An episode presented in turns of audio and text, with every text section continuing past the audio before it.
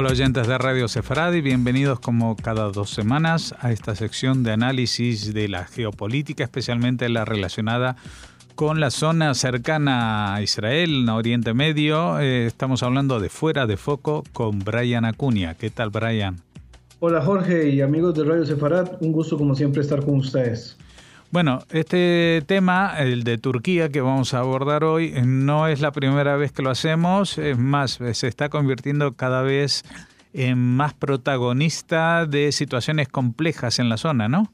Sí, eh, bueno, como bien mencionas, creo que no es la primera de todas las columnas que llevo hablando de, eh, del tema turco, ¿verdad? En estos, creo que ya, ya casi cumplimos cuatro años de tener la columna en Radio Sefarat he abordado varias veces el comportamiento del gobierno de Recep Tayyip Erdogan y la forma en la cual se ha convertido la Turquía de Erdogan en un foco de, tensión y de inestabilidad. A veces me da miedo decirlo, pero siento un poco más peligrosa a la Turquía de Erdogan que a la propia República Islámica de Irán, la cual pues recibe todo tipo de presiones para que se pueda echar atrás en algunos eh, proyectos, en algunos procesos y demás pero los turcos de alguna forma son como eh, el equivalente a, ese personaje que, no, que al final de cuentas no se le toma tanta importancia y que está haciendo daño por debajo. Y yo en estos últimos meses, la forma en la que he visto el comportamiento de este gobierno de, Turquía, eh, me hace sentir y me hace pensar de lo, pues, de lo tenso que pone las relaciones en todas las regiones mediterráneas, en todo el Medio Oriente en general. Por supuesto que Turquía todavía no ha hecho una eh, aclaración pública de que quieran eh, destruir algún país, ¿verdad? Como lo ha hecho Irán y por eso tal vez Irán pues tiene la estafeta de, de altamente peligroso. Sin embargo, creo que es buen tiempo para empezar a ponerle cuidado al comportamiento que está teniendo la República de Turquía, por cuanto el camino hacia el cual los está dirigiendo Erdogan es un camino primero muy plagado o muy, muy apegado a este nacionalismo turco, ¿verdad? Lo que en algún momento se le llama, ni siquiera se le llama eh, pues kemalismo, ¿verdad? Como en algún momento los nacionalistas turcos llegaron a fundar y a, y a constituir la República de Turquía laica que había en algún momento, sino que el islamismo de Erdogan con los cambios políticos que ha ejecutado en los últimos años, comenzando con el acabar con el sistema parlamentario o, la figura del primer ministro y pasar a una figura presidencial donde él es el máximo líder, eh, pues ha llevado, ¿verdad?, que Turquía adopte otras políticas que se han transformado en, en, alguna especie de política expansionista. Expansionista desde el punto de vista de la influencia. Están quienes hablan de que Erdogan está tratando de llevar a Turquía a un tipo de sultanato, ¿verdad? Como en la época antigua, donde se hagan con el control o la influencia de los lugares más importantes del, del Medio Oriente y de, y de, África, ¿verdad? La nota anterior que hacíamos con respecto a, a, África, mencionaba directamente el caso de Turquía, cómo Turquía se ha involucrado dentro de toda la dinámica de, de África eh, magrebí, ¿verdad? El África del Norte, donde tienen presencia en las regiones de Libia, ¿verdad? Que es uno de los accesos mediterráneos más importantes y que no se le ha tomado, digamos, el interés adecuado a esta presencia de Turquía en Libia porque también Libia es la primera frontera de salida hacia las regiones europeas, ¿verdad? Por el Mediterráneo y entonces poner a un país que pueda bloquear en cierta forma el, el acceso de estos migrantes hacia las zonas europeas, eh, ha permitido de alguna forma de que Turquía pueda eh, sentirse empoderado y ubicarse en esta región. Lo mismo que, digamos, tiene eh, alguna presencia en el Cuerno de África, en la región de Djibouti, donde han empezado a, influir de manera religiosa, ¿verdad? Con esta cuestión de, de, erigir una de las mezquitas más grandes e importantes de Djibouti. Y el foco esta semana, pues me sigue manteniendo en Turquía, pero em, realizado directamente en las fronteras de Turquía más inmediatas, ¿verdad? Y hablo específicamente del caso de lo que está ocurriendo actualmente en Siria. Las tensiones entre Turquía y Siria se hacen cada vez más fuertes, ¿verdad? Creo que la, la crítica internacional hacia las acciones de Turquía no están teniendo un eco tan fuerte como lo que ocurre en el sur. Cada vez que Israel realiza algún tipo de operación contra posiciones iraníes, dentro de territorio sirio, las críticas y los titulares llueven, ¿verdad? Por montones. Creo que por lo menos a nivel occidental esto no ocurre con las acciones que está realizando Turquía en el norte de Siria, donde, eh, por supuesto, abre, ¿verdad? Y, activa varios frentes de tensión que ponen en aprietos la estabilidad de toda la región de una manera exponencial. Como mencionaba al, inicio de la columna, siento que cada vez más Turquía se va convirtiendo en un foco de tensión mucho más fuerte de, o a un nivel casi similar a lo que eh, la propia República Islámica de Irán puede estar eh, ejecutando, con la diferencia quizás es que Turquía por el momento no ha desarrollado, no tiene en un proyecto abierto un plan de desarrollo de armas nucleares, pero si uno ve la política exterior que está desarrollando Erdogan en estos momentos, es una política bastante imperialista, por llamarlo de algún modo, y bastante invasiva, ¿verdad? Donde además eh, lo que hace Erdogan es aprovecharse de la posición eh, estratégica que tiene Turquía, siendo la última frontera, ¿verdad?, que tiene Europa en esa región de contacto con Asia. Entonces, de alguna manera, se ha eh, abusado de alguna forma este, este complejo eh, momento que vive Turquía ¿verdad? a nivel regional, por lo que se le permite o se le da carta blanca para algunas acciones. Recordemos además que Turquía, después de los Estados Unidos, es el segundo, el segundo ejército más poderoso de la OTAN, sacando, por supuesto, los países de la, de la OTAN que tengan armamento nuclear, que ahí, por supuesto, entramos a otra categoría, pero en términos de tamaño y de poderío militar, Turquía es la segunda fuerza más importante de, la OTAN.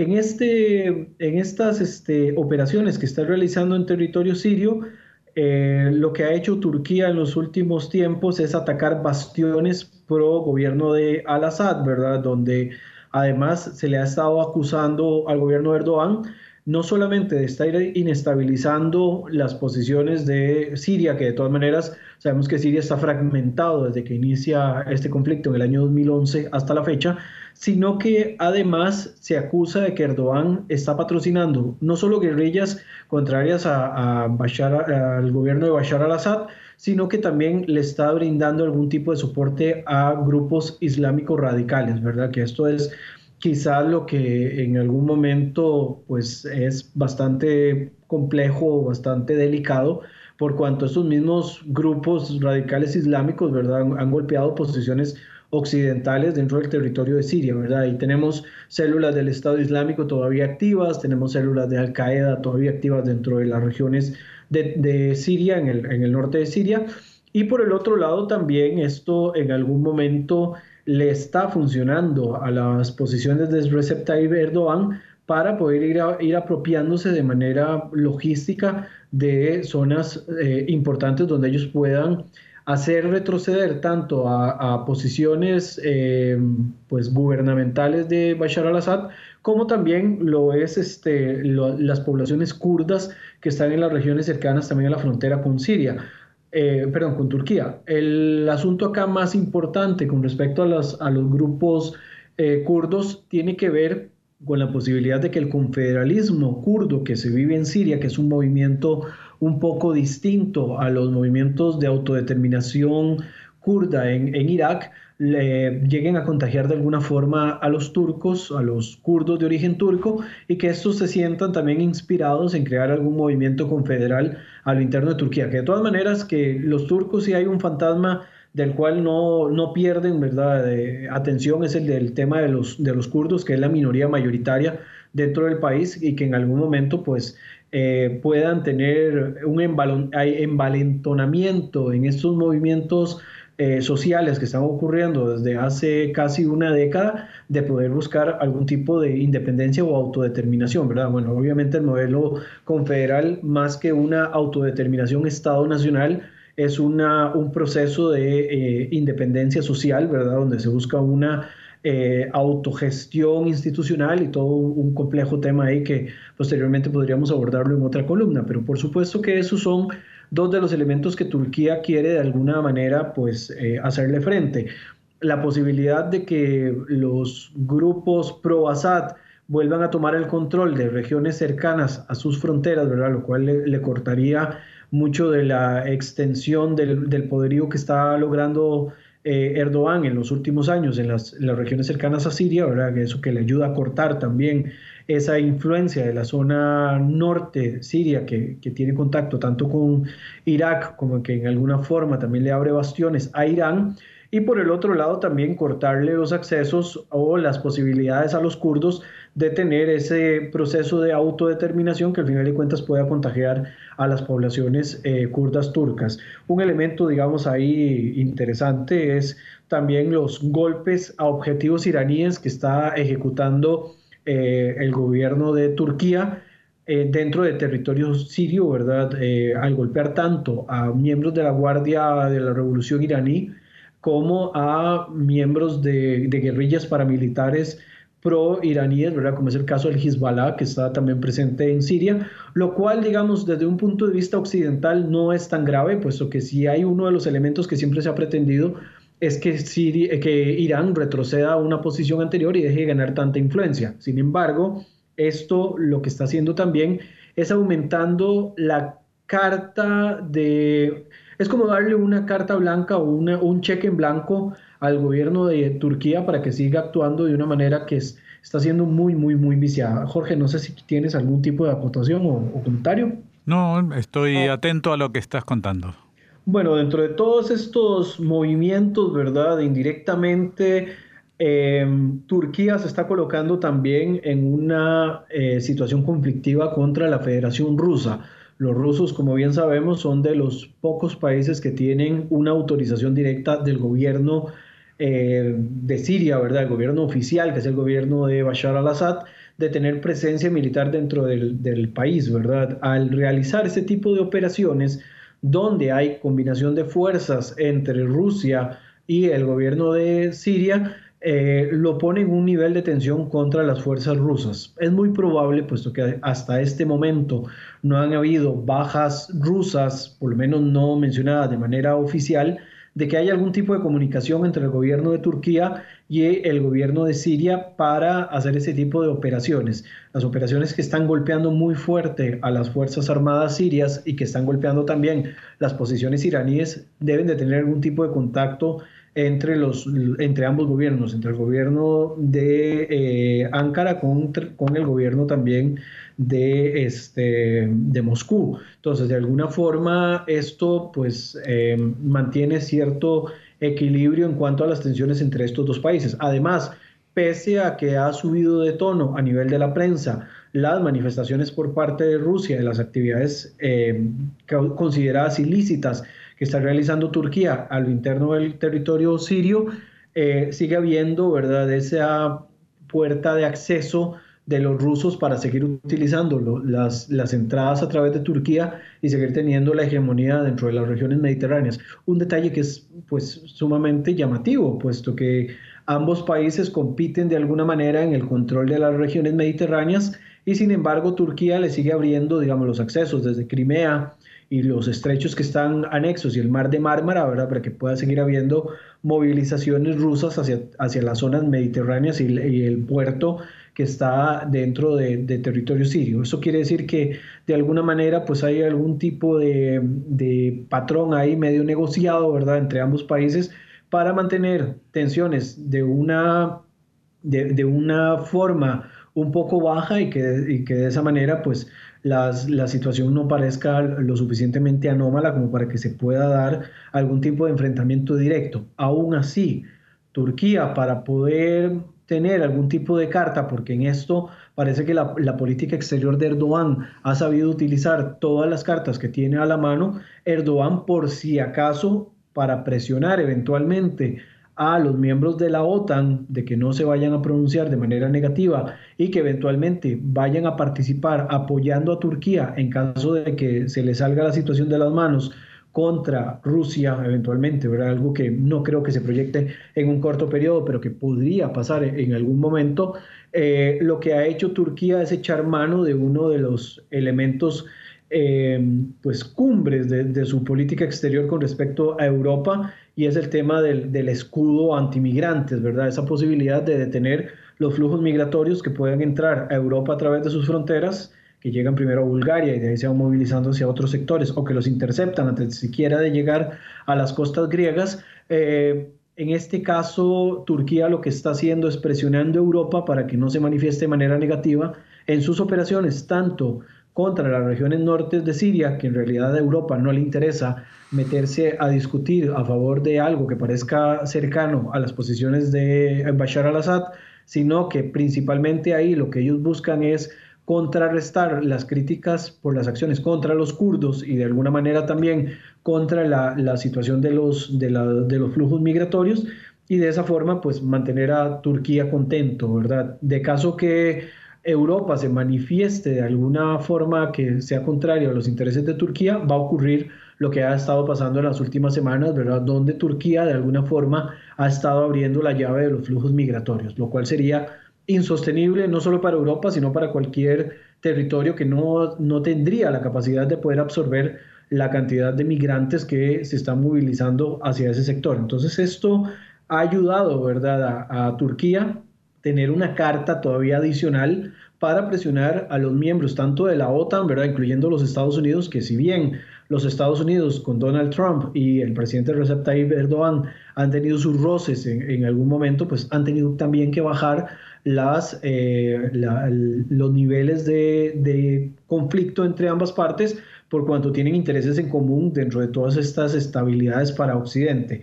Por otro lado, y ya casi como para ir aterrizando un poco la, la columna, ¿verdad? Porque acá lo que, me ha, lo que me ha sido urgente de destacar dentro de esta columna es los riesgos que está significando este empoderamiento que está teniendo Turquía, no solo en las regiones mediterráneas, sino en el Medio Oriente, como un foco de tensión que para mí se está escalando a un nivel muy, muy cercano a los niveles de peligrosidad que tiene Irán, porque de alguna manera, tanto para, lo, para todo el mundo árabe e Israel, la, situación de Irán ¿verdad? como enemigo regional es muy, muy eh, pues, lamentable y sumamente preocupante, van a empezar a enfocarse también algunos de los riesgos y peligros que tiene Turquía contra tanto el mundo árabe como contra Israel. Recordemos que en alguna columna anterior yo mencionaba de las intenciones que tiene Turquía de regresar a las glorias de la época otomana, ¿verdad? De la época del sultanato, además. Y dentro de toda esta dinámica está la cuestión de la influencia religiosa, que Turquía es uno de los interesados en, acrecentar esta influencia religiosa y ellos estarían contentos de poder tomar dominio de nuevo de los lugares más sagrados del Islam, ¿verdad? Esto también metería a Turquía de manera indirecta en una confrontación contra Irán, eh, de, alguna forma. Entonces, eh, todos estos movimientos incluyendo, digamos, las, las tensiones controladas que tiene contra Rusia, se sumarían también a las tensiones que hay en la región mediterránea asociada directamente a la explotación de recursos, como lo es la oposición que tiene Turquía a la alianza que hay entre Grecia, Chipre e Israel, donde además también eh, en algunos momentos se han involucrado países como Italia y otros países de la, de la región mediterránea con la explotación del gas, ¿verdad? Y a, partir de esto, Turquía poco a poco va ganando una, una estafeta más de estarse convirtiendo en un peligro inminente para la región del Medio Oriente. Ojo, Turquía históricamente siempre ha sido muy pro-occidental, pero los movimientos que está tomando Erdogan, que desde hace ya varios años ha dejado un poco de ver hacia Occidente y se está enfocando más en su realidad más inmediata, mirando hacia el oriente, ¿verdad? hacia Asia Central además y hacia las regiones mediterráneas, puede empujar a convertir a Turquía en uno de los, de los mayores focos de inestabilidad de toda la región. Además que Turquía, recordemos que eh, tiene influencia, hablando ya de la dinámica palestino-israelí, está teniendo mucha influencia dentro del mundo palestino, siendo uno de los pocos países que todavía mantienen una crítica exponencial contra el Estado de Israel y contra cualquier plan de paz que no incluya los intereses eh, palestinos asociados a la tenencia de absolutamente todo, ¿verdad? Recuperar la capitalidad de Jerusalén, tomar todos los territorios de Cisjordania, Franja de Gaza, etcétera, etcétera, el retorno de los refugiados. Entonces, toda la dinámica de política exterior de, de Recep Tayyip Erdogan va enfocado a este nuevo movimiento sultanesco que Erdogan ha, estado este, desarrollando en los últimos años y que de verdad, insisto de nuevo, y, bueno, y si me llego a equivocar en algún momento, pues lo corregiré si esto cambia de, posición, pero lo que he podido ver en los últimos años, la Turquía de Recep Tayyip Erdogan está encaminado a convertirse en un foco de tensión y de inestabilidad del Medio Oriente todavía mucho más grave de lo que en la actualidad la Irán quebrada económicamente casi, eh, más aislada por las sanciones económicas y las tensiones que ocasiona que tengan un gobierno que no es del agrado de toda la población iraní, eh, Turquía, que, está logrando, digamos, eh, impulsar ese espíritu nacionalista asociado con el, el turquismo o el, neo-otomanismo, al final de cuentas puede convertirse en un peligro mucho mayor que lo que en la actualidad nosotros le, enfocamos y le endosamos directamente a la República Islámica de Irán. Jorge. Bueno, ya sabes que tradicionalmente a Turquía, o mejor dicho a, Estambul, eh, la capital del Imperio Otomano, se la llamaba la Divina Puerta y ahora parece que es una de las... Eh, aficiones de, este gobernador es hacer uso de la portería de, Europa, ¿no? Eh, no solamente a través de, la liberación o la contención de refugiados en el límite con Grecia, sino también, como mencionabas, en Libia, desde donde salen la mayoría de los actualmente de, de las, eh, digamos, barcos de refugiados, no solamente del mundo árabe, sino también del, mundo subsahariano, eh, con lo cual, bueno, eh, creo que también podría adjudicarse el título del divino portero en esta ocasión. Pero sí que es importante lo que destacas de los riesgos de este empoderamiento turco que parece no tener límites o al contrario, cada vez que mm, disminuye la capacidad de, acción de Erdogan, pues crece su agresividad, ¿no?